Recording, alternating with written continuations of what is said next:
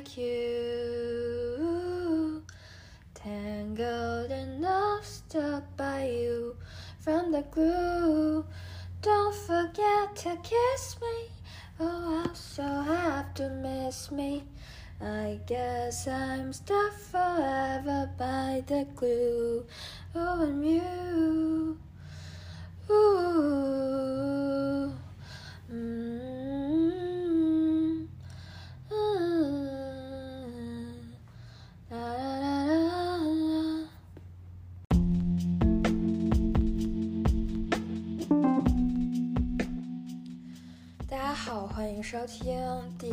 六期四字播客。这首歌是来自 Biba Dubi 的《Glue Song》，二零二三年新出的一首歌，非常喜欢。今天想要讲，先讲讲上周我又呃有什么点儿背的事儿吧。嗯、就是跟朋友一起去攀岩的时候崴脚了，整个一个人掉到墙和垫子中间的缝儿里。攀岩的话，呃，之前讲过有两种，一种是高的墙有保护的，一种是矮的墙没保护的。我爬的没保护的，然后这个矮的墙呢又分基本上三种吧，一种是 slab，一种是比较 vertical 的，一种是 overhand。slab 就是大概是往墙里面倾斜，所以相对来讲，呃。受重力的影响较小，但是其实是最危险的一种，因为掉下去的时候更容易贴到墙，就是擦伤啊，或者是扭伤之类的。对，就是，呃，不像 overhang 的墙，如果你掉下去的话，因为它是有一个向外的角度，所以你其实可以直接掉到垫子上，而不是说往墙里面掉。对，非常反直觉，但事实就是这样。我崴了脚，然后当时我这个脚就站不起来了，就坐在那儿，呃，非常悲催。不过这周去照了片子，发现没有骨折，然后呃，也基本上每天都比前一天脚疼的程度轻一些，所以目前来讲还比较乐观，应该。呃，在休息和 physical therapy 一阵子就可以恢复了。然后这周的主题，我想讲一讲烂片以及创作焦虑这件事儿。因为自从我被呃裁之后，已经过了两个月的时间，现在是第三个月。不好意思，我来静音一下我电脑。第三个月，然后我前两个月基本上没干什么事儿，除了每天就是玩，就是待着。然后这个月我就很想创作，就是用我仅剩的在美国的这一个月时间，回国前搞搞创作。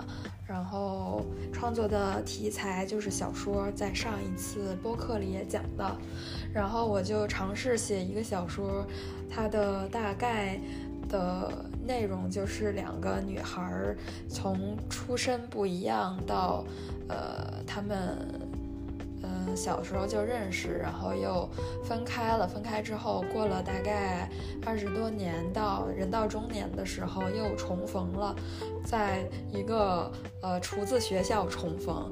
然后重逢的原因是这个出身不好的女生，就是从小一直想要就是。就是做吃的，就是当一个厨子，但是她因为要，呃，以最快的速度，呃，赚钱养家，所以他就一直是以一个比较传走传统路线吧，走传统路线就是读书赚钱，当呃上班族白领儿，然后他终于觉得自己有这个自由了之后，嗯。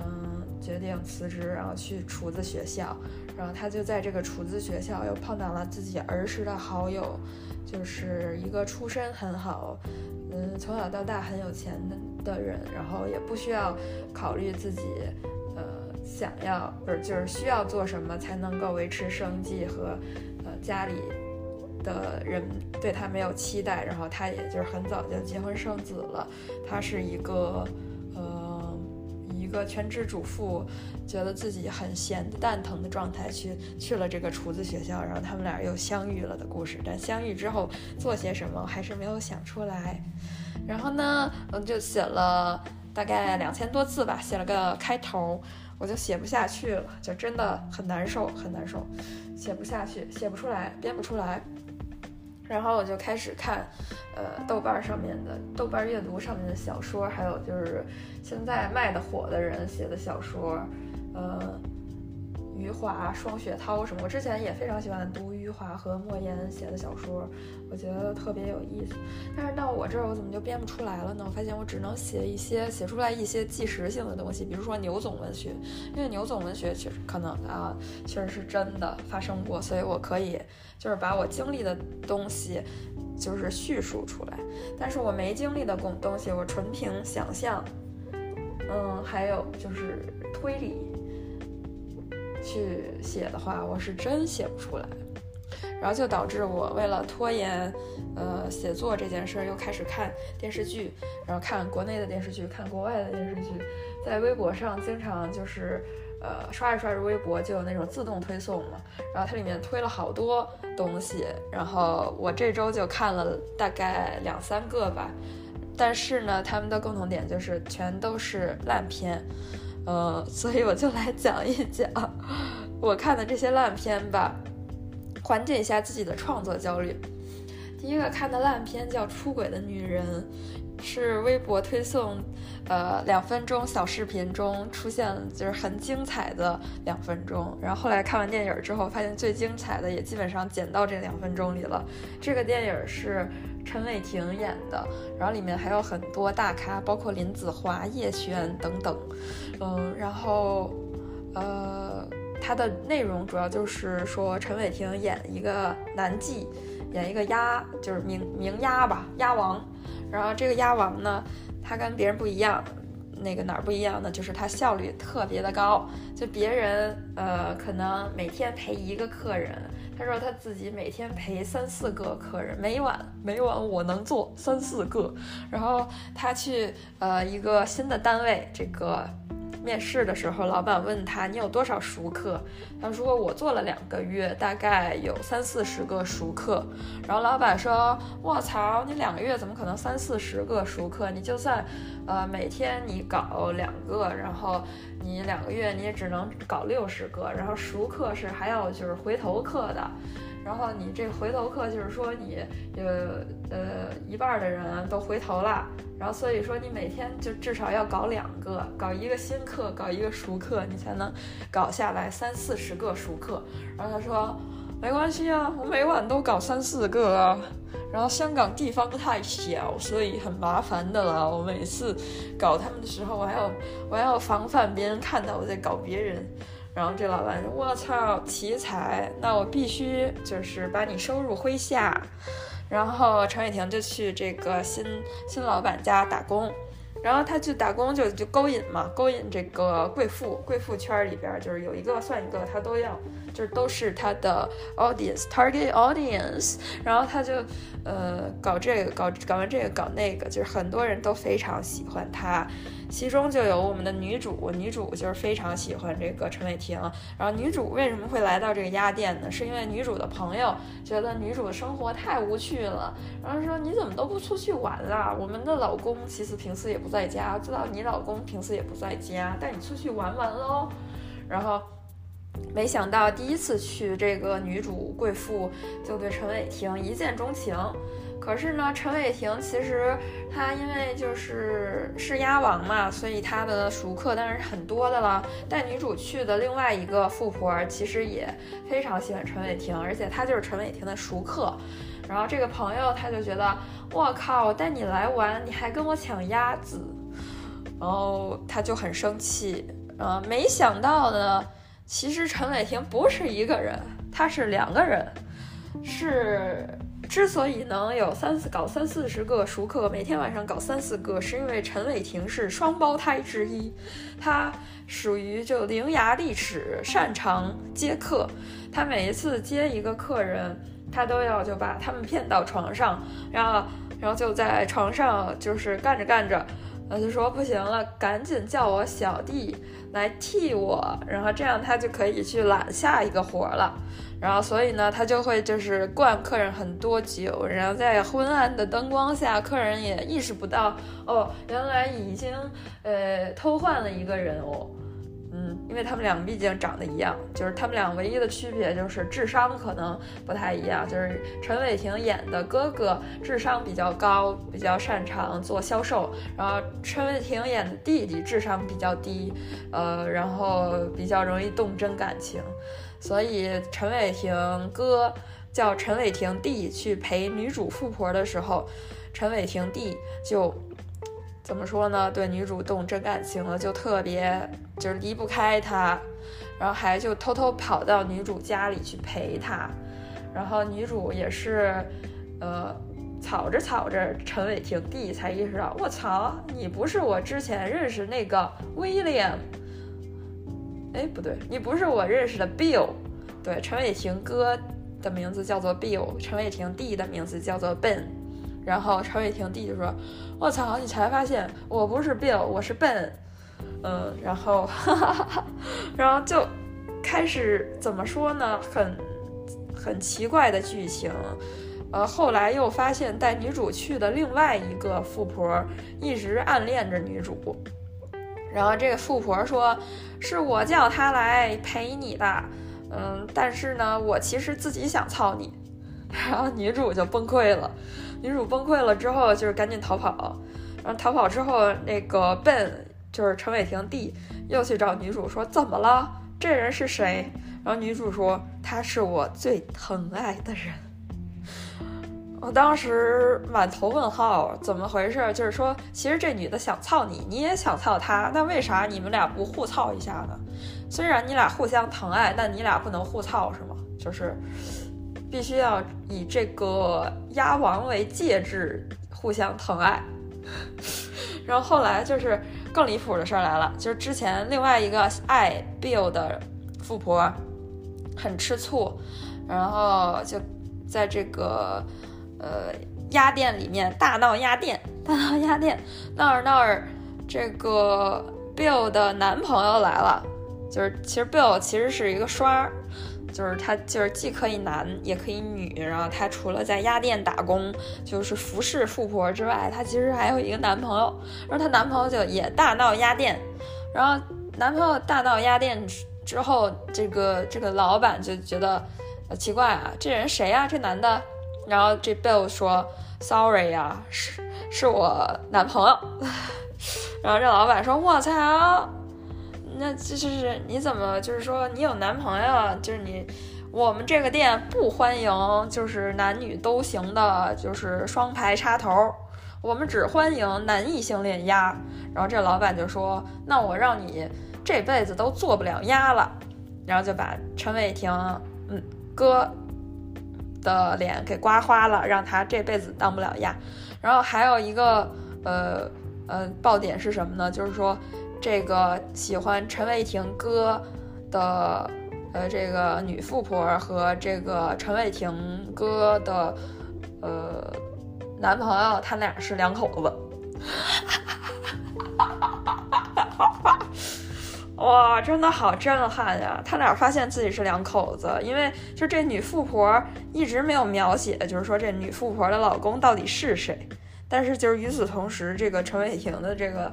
这个老公一直在问她，就是说你平时怎么都这么晚才下班啊？就是因为陈伟霆哥跟她男男朋友说他的这个呃职业不是没有跟他说实话，没有跟他说他在这个鸭店当鸭，他说他自己是开大货车的，所以经常回不了家。对，就是看了这么一个下这个烂片，然后这个烂片就是说这剧情其实我觉得。就不算烂，虽然很离奇，但是我觉得其实可以拍的好一点儿。但是它的镜头语言，包括它的剪辑，都非常像就是一个小学生做出来的一个小品。然后，但更离奇的是，就是这么多大咖都去演这样的一个作品，就让这个作品呢显得更加的离奇。然后里面还有什么，哎，想我都想不起来叫什么名字了，反正大家感兴趣可以查一查《出轨的女人》这部片子。然后看完了之后，我就很想就是这一周多看一点烂片，然后我就又看了一个呃史上著名烂片，叫呃《纯洁心灵逐梦演艺圈》。然后这部电影是之前一个从北大艺术学院毕业的人叫毕志飞。导演的应该也是他编剧的吧，然后这部电影就是真的特别特别烂，是我看过最烂的一部电影。当我看完《出轨的女人》之后，我以为《出轨的女人》是我看过最烂一部电影，但看完《逐梦演艺圈》之后，我对于烂片又的认知又提升到了一个新的层次。嗯，它它内容也怎么说呢？它内容没有什么新意，它就是说设定就是我是。海亚影视学院的一名呃老师，然后我是表演系教着一一届表演系三十多个学生，三十多个还是十多个学生啊？然后这些学生呢都青春靓丽，然后但是呢家庭背景出身不同，然后他们也有着不同的故事，然后其中就有就是一些呃富家子弟。呃，然后还有一些就是小的时候被外国人领养了，然后说，哦，you must go to Oxford，you have to become a lawyer or a doctor。然后他就说，No，Dad，I wanna be an actor in China。然后他就头也不回的从英国回到了中国，进入了海亚影视学院，开始学习表演艺术。然后，嗯，还有一些什么其他的事儿，比如说就是被，呃。那种坏导演、咸猪手，想潜规则，然后，呃，来去上位的人，然后被后来遇到了好好人、好导演，然后被狠狠的教育了一顿。呃，还比如说，有一个小伙子就是在路上走着走着走着，看到一个老太太快被车撞了，然后他就去扶那个老太太，说：“哎呀，小心一点儿。”结果那车。就是一个急转弯，把那小伙子腿给压了。腿压了之后，就是血溅镜头。呃，然后下一幕就是这个孩子躺在医院的病床上苏醒了过来，发现妈妈和老师还有同学都在自己病床前。然后他就发现自己没有腿了，他腿被截肢了。然后他就说：“我操，我的腿呢？”然后他妈就说：“孩子。”嗯，就是让孩子冷静下来。冷静下来之后，他又跟他妈说：“对不起，妈妈，没有完成你和爸爸的梦想了。”然后当时心话就是：有谁的梦想是孩子当就是将来当一个演员吗？就是很不合理的感觉哎，因为他妈看起来也是一个怎么说挺朴素的人，就是。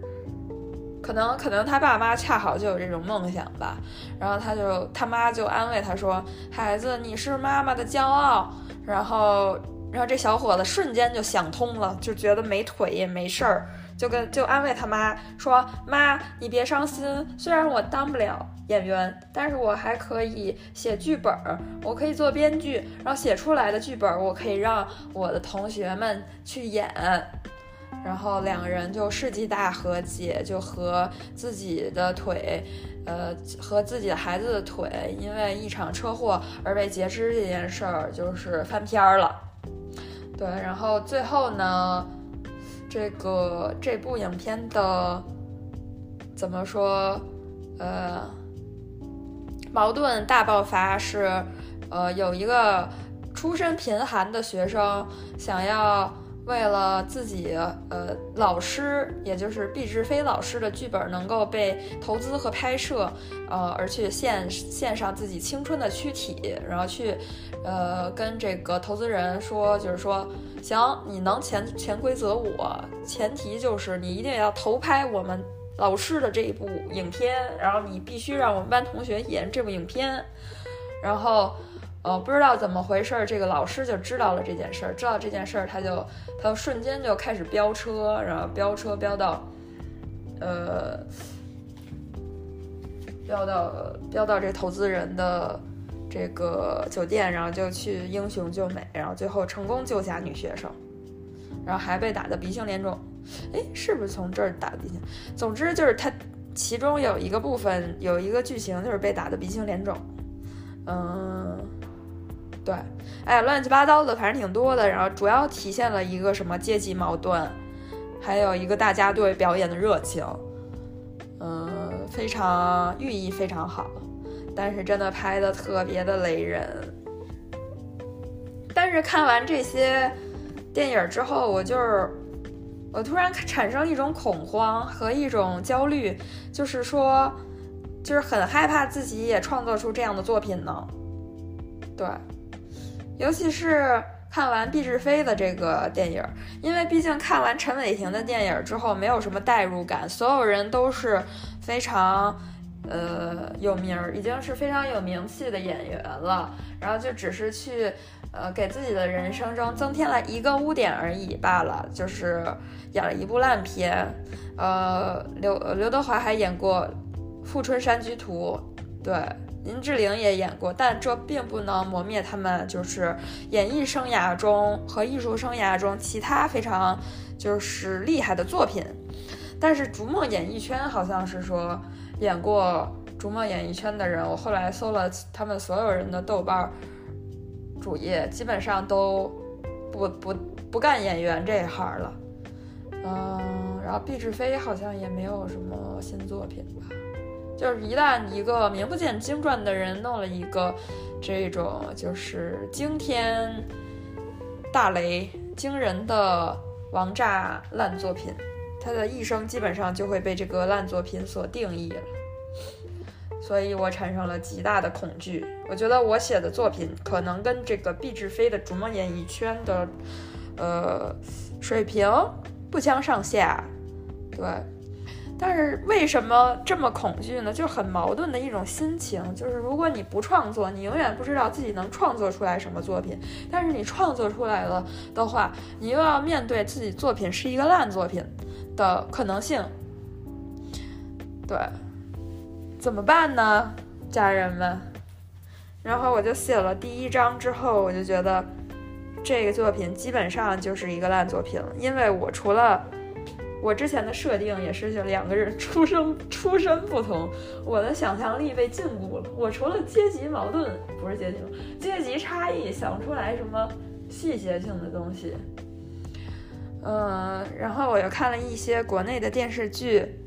看完了一部，也是微博自动推荐的短视频，让我入坑了。那个以家人之名，讲的是德国骨科的故事，不是纯骨科，因为这个故事讲的是一个小女孩儿，呃，是一个单亲家庭，然后她跟她爸一起生活，然后，呃，另外一个小男孩儿还有他妈妈。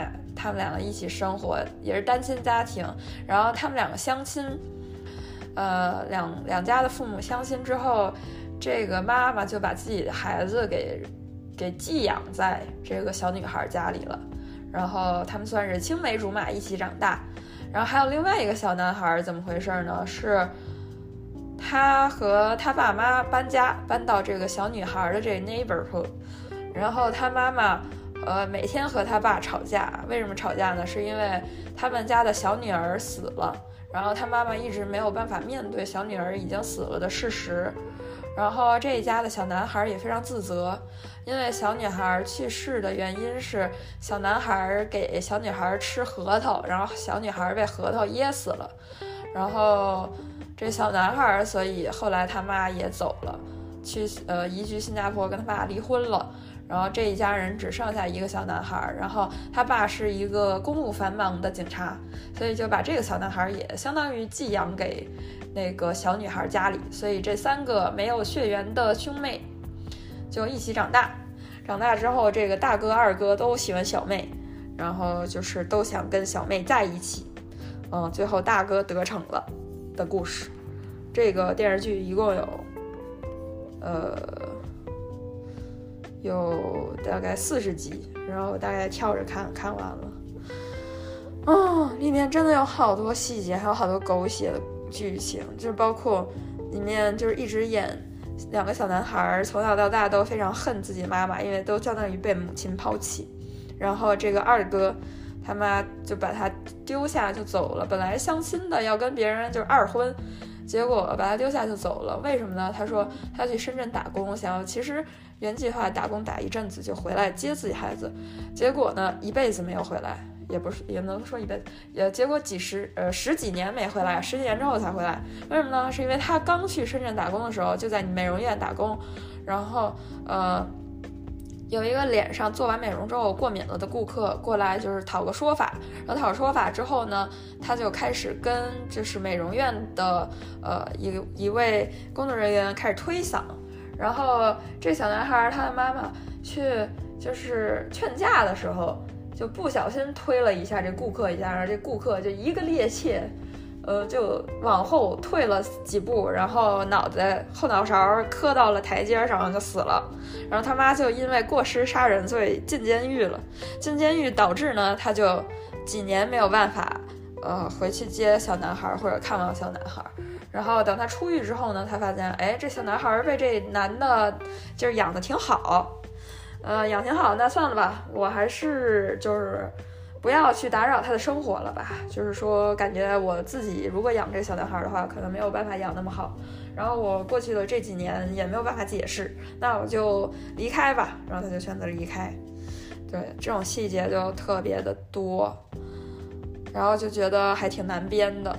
对哦，还有就是说，女主是一个木雕艺术家，然后其中还有一些细节，就是说她的她的师兄就谴责她抄袭，但其实是贼喊捉贼，其实是师兄抄袭了她的作品，然后怎么去解决这个师兄指责她抄袭，然后网络风暴就是，呃呃，说就是大批的人指责这女主之类的故事，怎么说呢？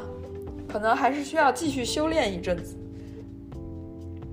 对，然后一边，呃，怀疑自己能不能创作出来一个不烂的作品，就一边开始，呃，动歪心思，觉得自己是不是还是应该找个班上，因为，呃，通过创作来填满自己的生活，呃，需要太多的精力了，就是需要很多的信念，但是通过上班来填满自己生活，就是不，其实不太需要动脑子。因为每天的工作内容都是被动的，就是别人让我做什么我就做什么就可以了，来换取一些生产资料。呃，每天都在这种摇摆不定和，就是其实也没有很崩溃，就是怎么说呢，一种小煎熬，一种小煎熬的状态。对，目前是这种状态。然后自己写的东西吧，其实也不不太敢，就是发出来。嗯，因为总觉得有这种羞耻感，哈兹卡西ですよね。对，如何面对这种羞耻感呢？不知道，我觉得很奇怪啊。因为每一天都发微博，其实说实话，之前发微博也需要面对自己的羞耻感。嗯，因为很害怕自己现实生活中的人认出来自己，或者发现这是我的微博，然后我的我的内心活动，或者说我说一些离谱的话。 其实，如果我不说的话，没有人知道我的想法很离谱。但是如果我说了的话，就需要承担，就是别人发现我是一个在微博上会说离谱话的人的风险呢。对，唉，不知道怎么说呢，还是要继续创作。就是既然写不出来这个东西，可以尝试写别的东西。我点开我自己的豆瓣阅读，其实我之前也尝试想写小说，想写一个偏科幻类型的小说。然后这个小说的男主人公是以苗宝宝为原型，然后没有写下去，写了三章吧，大概呃四千四五千字哦，六千多字，然后写不下来，写不下去了。然后现在尝试重新写这个小说，感觉比我现在正在写的这个靠谱一些。我准备写出三章之后。发到微博，请大家就是提出意见和建议吧。对，行，那今天的微博就到这儿吧，好像也没有说啥实质性的东西。嗯，哦对，还有就是说，就是这个烂片儿呢，我曾经以为它能够给我减轻一些创作焦虑，让我意识到，就是这种烂片儿还有人拍，就都能拍出来，那我还有什么可焦虑的呢？但并没有，并没有缓解我的焦虑，反而加深了我的焦虑。对，但是非常期待一部新的烂片，叫什么《Idol》，是 Jennie Jennie 演的，然后里边还有呃这个 Lily Depp，还有呃那个 The Weeknd，哈哈，主要想看 Jennie，对，感觉 Jennie 特性感，对，行，那今天就说到这儿吧，我们下期节目再见。希望我能就是克服羞耻，写出写出作品，即使是烂作品。拜拜。